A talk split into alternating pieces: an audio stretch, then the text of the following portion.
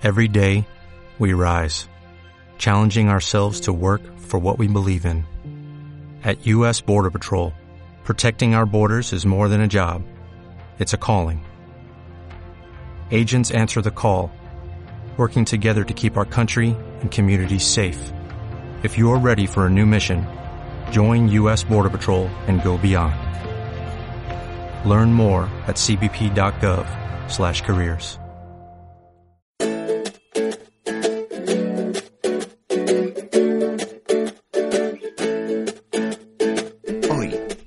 Inspiradores, Rafael Vidac. Un lunes para mí es eh, una oportunidad más, una oportunidad para dar lo mejor de mí mismo y seguir disfrutando haciéndolo. Lunes Inspiradores, con David Tomás y Mónica Gunter.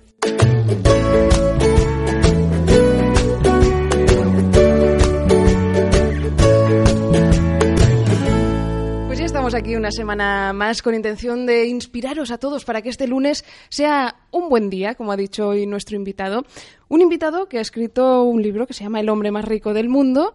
Tú, David, escribiste La empresa más feliz del mundo, es decir, que hoy vamos a ser muy ricos y muy felices. Exacto, y vamos a disfrutar mucho. Aquí tenemos ideas, yo creo, compartidas con nuestro invitado, con Rafael Vidac, que vamos a aprender muchísimo, que tiene una historia súper interesante.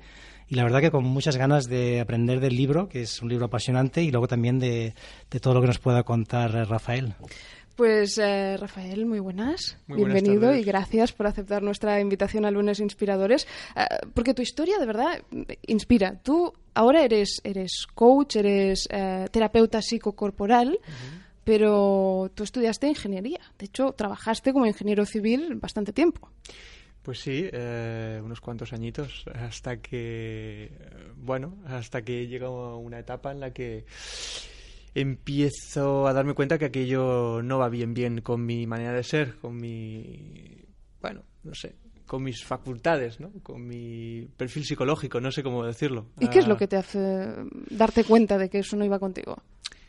Lo que, claro, lo que hace, lo que te hace sonar la campana, y lo- yo lo he visto, ¿no? En, en otros clientes que, que vienen a verme a la consulta, porque también están ahí en un proceso de cambio, ¿no? O están en una fase o en otra, porque yo creo que hay varias fases, ¿no? Al final es eh, la incomodidad. Al final lo que te da la campana eh, es dolor.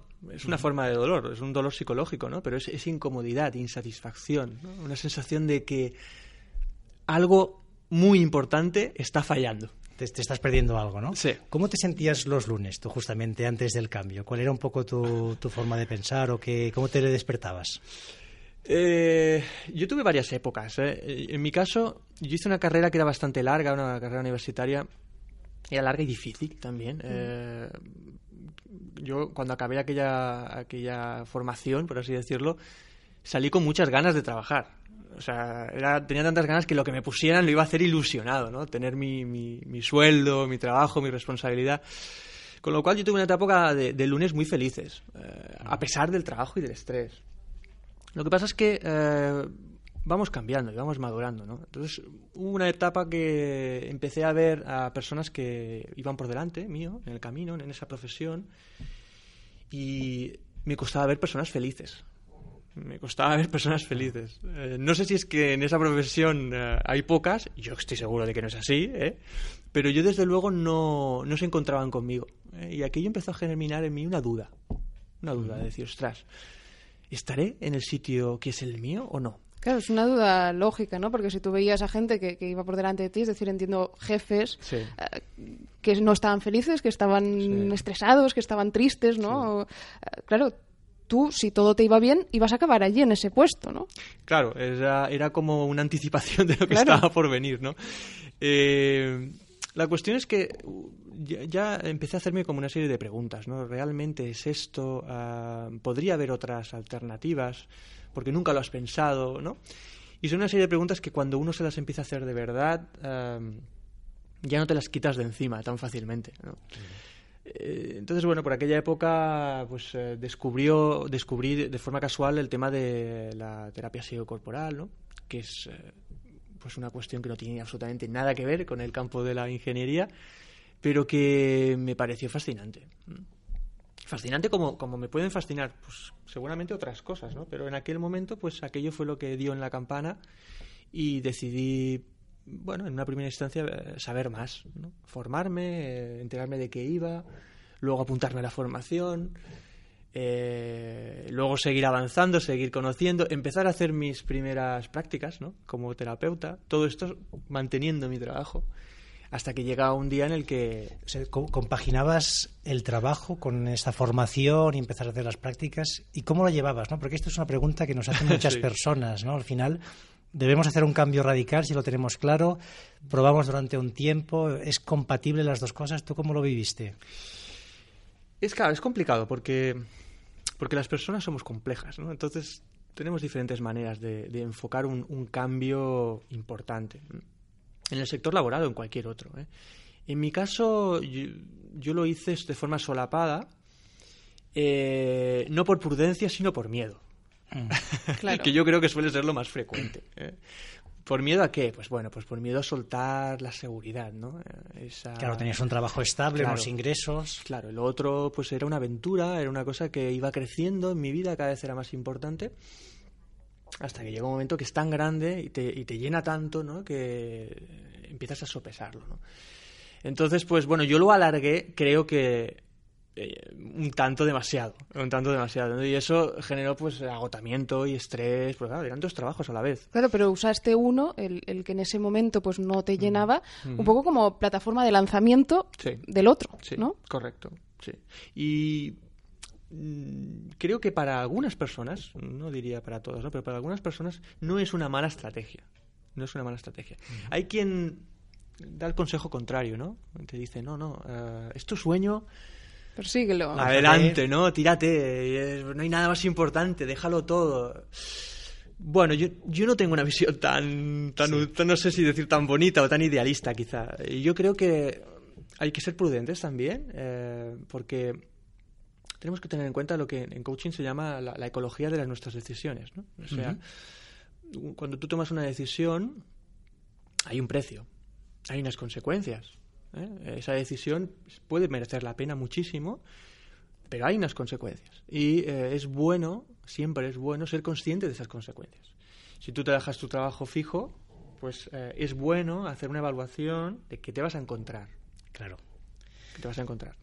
Sí, yo fíjate, hace unas semanas escribía, porque me lo preguntan muchas personas, ¿no? Y escribía un post que, bueno, ¿cómo haces la transición?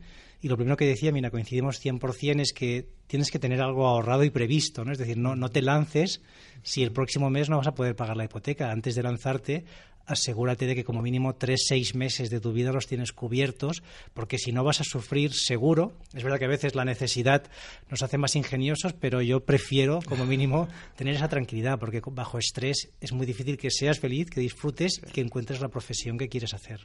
Yo no sé si eh, la necesidad de cambio viene siempre marcada por un momento negativo o no.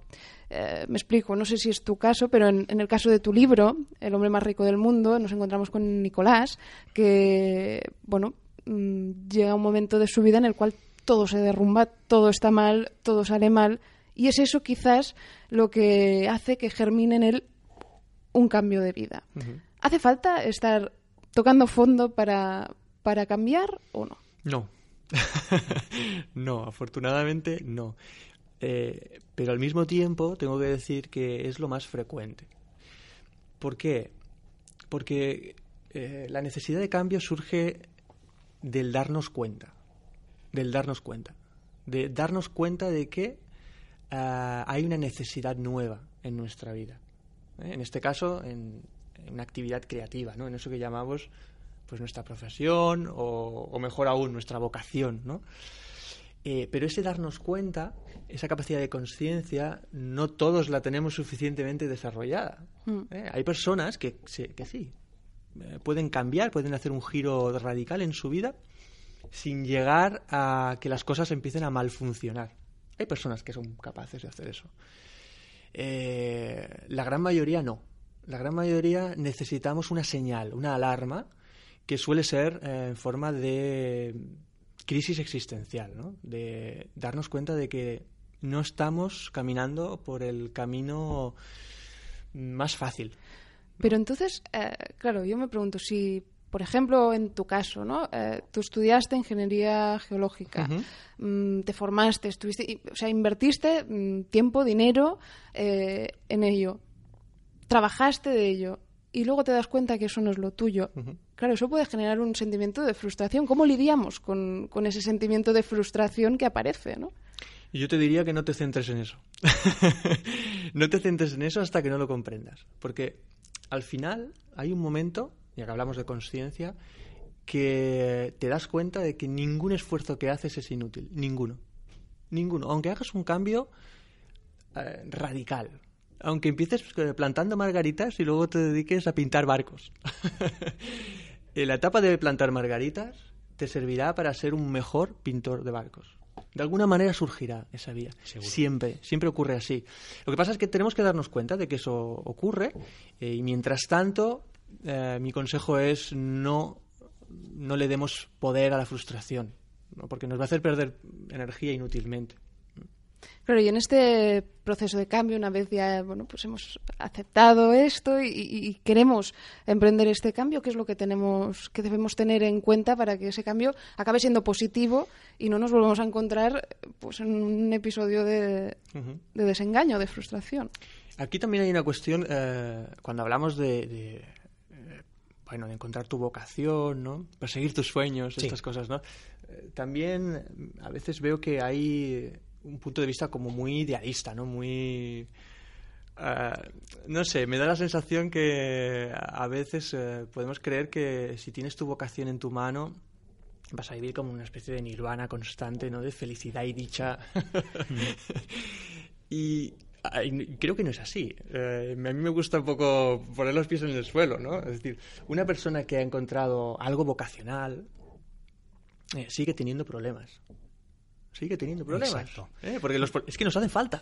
Exacto, nos creamos una ilusión, ¿verdad? Que pensamos, oye, cuando tenga ese trabajo soñado, cuando haga esas vacaciones, todo va a ser perfecto y nunca es así. O sea, no podríamos ser felices si no tuviéramos una parte de infelicidad o de problemas, ¿no? O sea, hay esos dos contrastes. Hacen falta. Los problemas son eh, el alimento de nuestro crecimiento los necesitamos para ser cada día un poquito mejores. Y luego otra cosa que no pasa es eh, pues ese estado sostenido de felicidad, ¿no? Que, parece que se venda en algunos sitios. Tampoco es así. Yo puedo tener una vocación y ser feliz con lo que hago, con, con cómo me expreso profesionalmente eh, y tener días mejores y peores. Eso también es así. Eh, entonces, ¿qué es lo que te da la vocación? Eh, te da un combustible, un combustible que no tiene aquel que no ha conocido su vocación, que se llama motivación. Tienes motivación tienes ganas de, pues como vosotros muy bien decís aquí, ¿no? Eh, el lunes por la mañana ponerte en marcha y dar lo mejor de ti. ¿eh? Y eso es muy importante, es un factor diferenciador muy, muy importante. Operar desde el esfuerzo o operar desde la motivación son dos eh, niveles completamente diferentes, ¿no? Entonces, tu pregunta era, ¿qué hacemos una vez nos metemos en el proceso de cambio, etcétera, ¿no? Para que eh, ese cambio llegue a buen puerto, que sea positivo y que haya servido de algo el esfuerzo que entiendo que uno hace cuando decide cambiar por completo su, orientación laboral. Mi primer consejo es a espera dificultades. Por eso explico todo esto. Tienes tu vocación o un candidato a vocación, porque a veces no lo es, a veces es una prueba, ¿no? vamos probando hasta que realmente damos con, algo que, se ajusta más a nuestra manera de ser. Pero eh, surgirán dificultades, siempre, siempre, porque hace falta ese proceso de reajuste ¿eh? y es bueno esperarlas, yo creo que es bueno esperarlas. Y luego, eh, otro consejo, y, esto también lo explico en base a, ver procesos de cambio ¿eh? en, varias personas o en bastantes personas. tratar de que no te absorba. Porque el cambio de vivir en base a esfuerzo a vivir en base a vocación en algunas personas es tan grande que ese chute de motivación uh, los domina. Y entonces, ¿qué ocurre? Ocurre que uh, las personas tienden a supeditar todos los sectores de su vida. ¿eh? Yo cuando hablo de sectores vitales, pues me refiero a las parcelas de nuestra vida, ¿no? La familia, los amigos, el ocio, la salud, ¿no? De repente la profesión es el sector. y, y, ya está, y no, no hay nada más, ¿no? Y no es una buena idea. No es una buena idea. Estás como un poco eh, borracho de motivación. Durante una temporada esto pasa. En algunas personas, no, no en todas, pero en algunas personas sí. ¿eh? Entonces eh, también es bueno fijarse en uno mismo y reajustarse ahí también, ¿no? Y permitirse tiempo pues para para los otros sectores de la vida. Dices en uno de tus últimos tweets algo que a mí me ha gustado mucho, porque además, eh, bueno, a Rafael Vidac lo podéis seguir en las redes sociales, tiene un Twitter maravilloso en el cual eh, vas colgando, pues bueno, reflexiones que un poco también ayudan a despertar la, inspiración. Dices, te encontrarás, no lo dudes, pero antes deberás soltar lo que temes perder. Ese miedo mm, es inherente al ser humano, entiendo, ¿no? es el... Lo tenemos todos. Sí, es el aferrarse a lo conocido, ¿no? La zona de confort, ¿no? Que ahora está tan de moda decir. Exacto, ¿no? Es un término que, que viene del mundo del coaching y, y, me encanta que se esté popularizando, ¿verdad? Eh, que cada vez haya más personas que comprenden que para cambiar, para avanzar, para ensancharse a sí mismos, eh, hay que salir a una zona que produce, vamos a decir, incomodidad, no confort, ¿no? Eh, entonces, pues bueno, el soltar, soltar eso que te hace sentir seguro, siempre es un requisito necesario a, la hora de abrirte a cualquier cosa nueva. No solo en lo profesional, ¿eh? en cualquier ámbito. En cualquier ámbito. Y hay quien dice, Rafael, que las personas no cambian, que, que son reticentes ¿no? a aceptar de que uno puede cambiar. ¿Qué les dirías a ellos? Yo me he fijado que la mayoría de personas que afirman esto son personas con miedo al cambio. es curioso. Es algo muy común, ¿no? Es curioso, pero es así. Sí. Creer que las personas no cambian es una creencia limitadora del libro. Que es una creencia, es decir, eh, algo en lo que esa persona cree que mm, no solo no produce un beneficio y una ventaja, sino todo lo contrario. Mm, no, te va a dar ninguna ventaja creer que tú no cambias. Eh, todo lo contrario, sí. Al margen de que sea verdad y no, ¿eh? Lo que sí es cierto es esto, ¿no? Que probablemente pues son personas, lo que, lo que tú dices, que no, justamente no quieren cambiar, es una forma de autojustificarte, porque solo si miramos nuestra biología, pues nuestras células mueren y nacen cada día, ¿no? Prácticamente nuestro cuerpo se reinventa cada pocas horas o cada, pocas, cada pocos días, ¿no? Con lo cual cambiar, cambiamos seguro, seguro, pero está claro que nos da miedo ese cambio, ¿no? Nuestro cerebro también está diseñado para justamente para ir en, en modo autómata, ¿no? Que no tengamos que, estar pensando, ¿no? Y, tenemos que usar justamente la parte del cerebro creativo, que es la que más retos nos supone, ¿no? Porque es inventar cosas, es enfrentarte a lo desconocido, y lo que tú bien dices nos da miedo, ¿no? ¿Y qué le podríamos decir a alguien, ¿no? Alguien que nos diga, oye, yo es que realmente tengo miedo a ese cambio, me cuesta cambiar, sé que lo que tengo no me gusta, pero me da mucho más miedo, o sea, puede más el miedo que la necesidad de cambiar. ¿Qué le podríamos decir? Bueno, esa es la pregunta, ¿no? es la pregunta. Ah, la dificultad a la hora de responder esto es, como he dicho antes, que somos complejos. Tenemos diferentes eh, maneras de entender el mundo e incluso los procesos de cambio. Pero, pero sí que hay un modelo, ¿no? Y yo creo que un modelo me refiero a una especie de pauta que podría ser aplicable yo creo que casi todo el mundo. Y, es lo siguiente. Si el oyente o quien sea está dándose cuenta que realmente necesita cambiar eh, su trayectoria, eh, lo primero que le diría es que eh, trate de energetizarse. Y esto es algo que no se suele decir mucho. Que, es decir, que trate de cargar las pilas, que no se agote. Que ¿Y eso cómo se hace, Rafael? Todos sabemos lo que nos eh, desgasta y todos sabemos lo que nos carga y nos hace sentir bien, desde un punto de vista físico como psicológico también. ¿eh? Hay algunas cosas que no son no son evitables. Tenemos que afrontarlas y tal. Pues oye, tengo un jefe que cada vez que lo veo me siento un poco peor, pero mira, de momento de esto no puedo prescindir. Pero a lo mejor eh, sí que puedo escoger hacer algo que me haga sentir bien. ¿eh? El factor energía es, es muy, muy, muy importante. O a lo mejor con quién pasas tiempo, ¿no? Todos sabemos a veces que hay personas que nos, eh, después de verlas, salimos fundidos, ¿no? Y otros que al revés, ¿no? Salimos con muchísima energía, pues quizás coger ese tipo de amistades. Sí, ahora se habla mucho ¿no? de las eh, personas tóxicas, las personas que se llevan un trocito de nuestra, de nuestra energía, ¿no? por llamarlo de alguna manera. Personas, situaciones, ah, bueno, ah, hábitos, rutinas que te hagan sentir mejor y evitar los que te hacen sentir peor, en un proceso de cambio son más importantes que nunca. Y voy a explicar por qué. Es muy sencillo. Y es que si tus niveles de energía, de bienestar, están lo máximo posible, prácticamente vas a estar a gusto haciendo cualquier cosa. Prácticamente.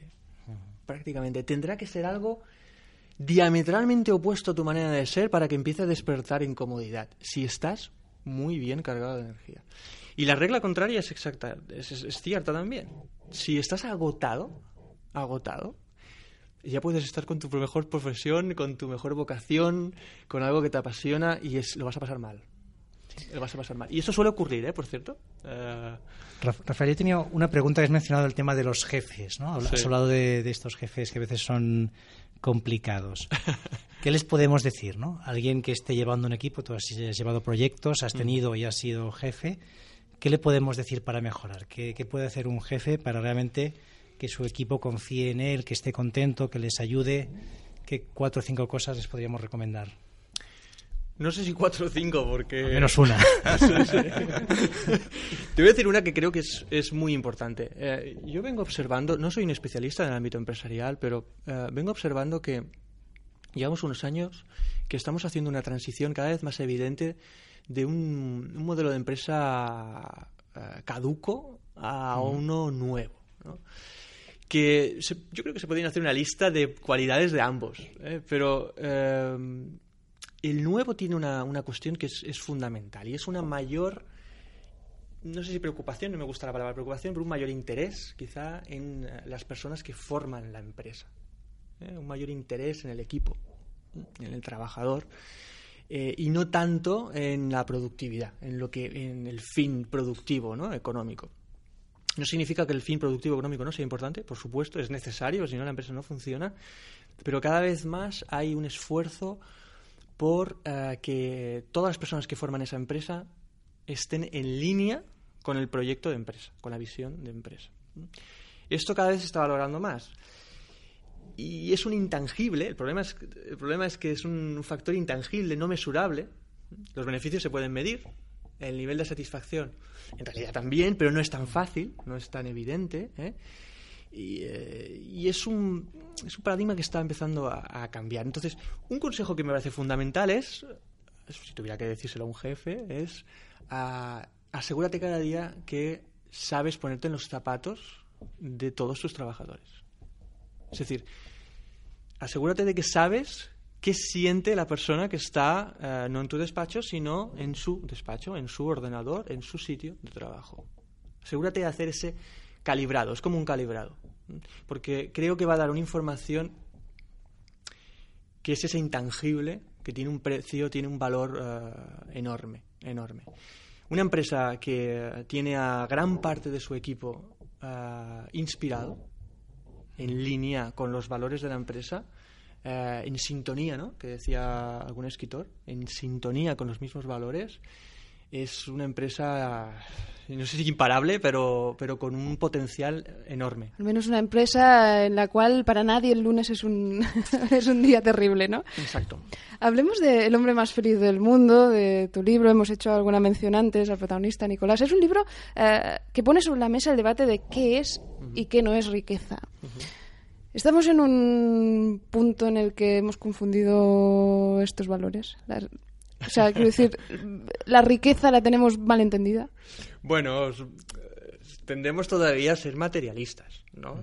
De hecho, es lo que acabamos de hablar, ¿no? En el mundo empresarial, pues, ¿qué se ha valorado, no? Pues los números, ¿no? Los, el balance de cuentas final, ¿no? Pero también lo hemos dicho, cambiamos, cada día somos un poquito más sabios. Aunque a veces no lo parezca, pero la sociedad cada vez es un poquito más sabia. ¿eh? Entonces, cada vez empezamos a darnos cuenta que la riqueza, lo que es importante, no, obedece, solamente a cuestiones mm, tangibles, sino que también obedece a todos esos factores, todos esos elementos que se mueven en nuestro mundo interior. ¿sí? Yo en el, libro explico ¿no? que básicamente la riqueza tiene una, dimensión exterior, ¿no? En esa dimensión exterior hay varios capítulos. El dinero es uno. Es uno, es importante porque es un capítulo más, pero también hay otras cuestiones, ¿no? Pues como la salud, como tu, tu red social, eh, pues tu familia, tus hobbies, tu tiempo disponible. Todos esos también son campos de riqueza exterior, de tu vida exterior.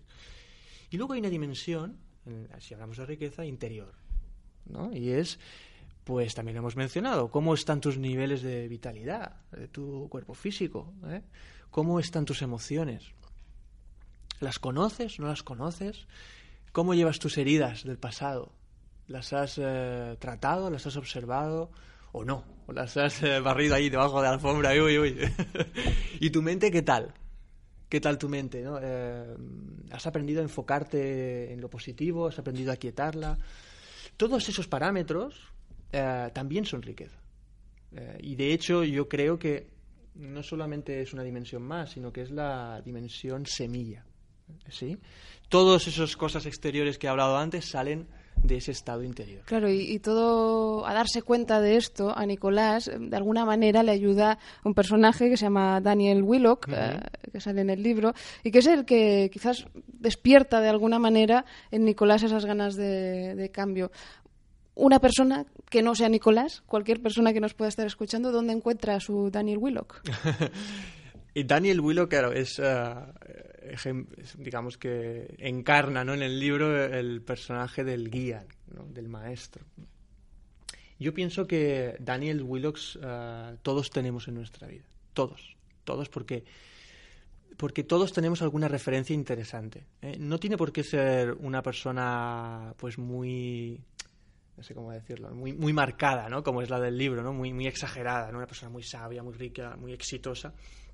A veces un maestro es una persona que en un momento dado te dice algo de la forma y en el momento adecuados y es como un gong, ¿no? Como un campanazo interior y en ese momento esa persona está siendo un maestro para ti.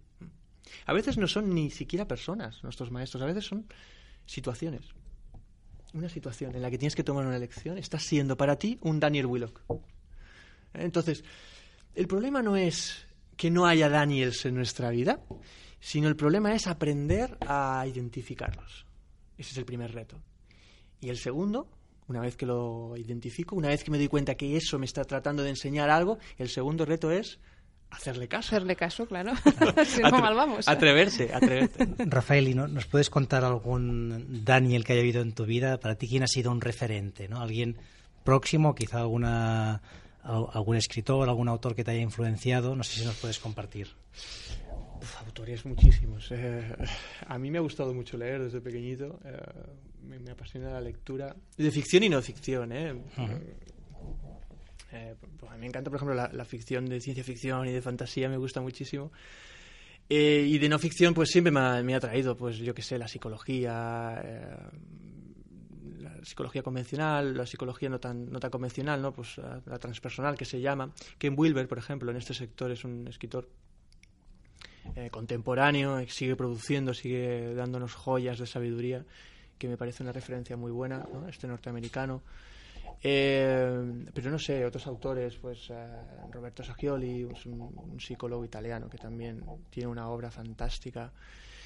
Bueno, no sé, eh, os podría decir muchos, nombres, pero bueno, yo creo que eh, cualquier persona que ha contribuido de forma, eh, yo te diría que rompedora, ¿no? En su época, en el ámbito del desarrollo humano, tiene todo mi interés. Porque está en línea con lo que me interesa, con lo que me gusta. Pues yo creo que hemos aprendido muchísimo de esta charla con Rafael. Eh, me quedo con varias de las cosas que has dicho, pero entre ellas la de, obviamente es la de salir de esta zona en la que estamos eh, de confort. Algo que también en tu Twitter eh, destacabas hace poquito que decías, entrega tu libertad a cambio de seguridad y perderás ambas cosas. bueno, creo que, que, es una verdad muy, muy cierta y que puede servirnos ¿no? para, para, bueno, perderle un poco el miedo al cambio y ser un poco Nicolás, prestando siempre atención a los Daniel Willocks que nos encontramos por el camino. Rafael, eh, todo un ejemplo para Lunes Inspiradores. Muchísimas gracias por estar aquí con nosotros. Ha sido muy gratificante. Sí, la verdad que yo me voy a quedar también con una frase de Rafael dice, insistimos en vender el éxito como la única llave que puede abrirnos las puertas de la felicidad, pero no es así. Así que animo a todos que reflexionéis junto a Rafael en su cuenta de, de Twitter, Rafael-Vidac, que es súper interesante. Yo soy seguidor desde hace muchísimo tiempo. Y nada, agradecerte porque ha sido un placer, hemos aprendido muchísimo y sabes que cuando quieras estás aquí otra vez invitado. Pues un placer, un gustazo estar aquí. Muchas gracias a vosotros. Gracias. Lunes Inspiradores.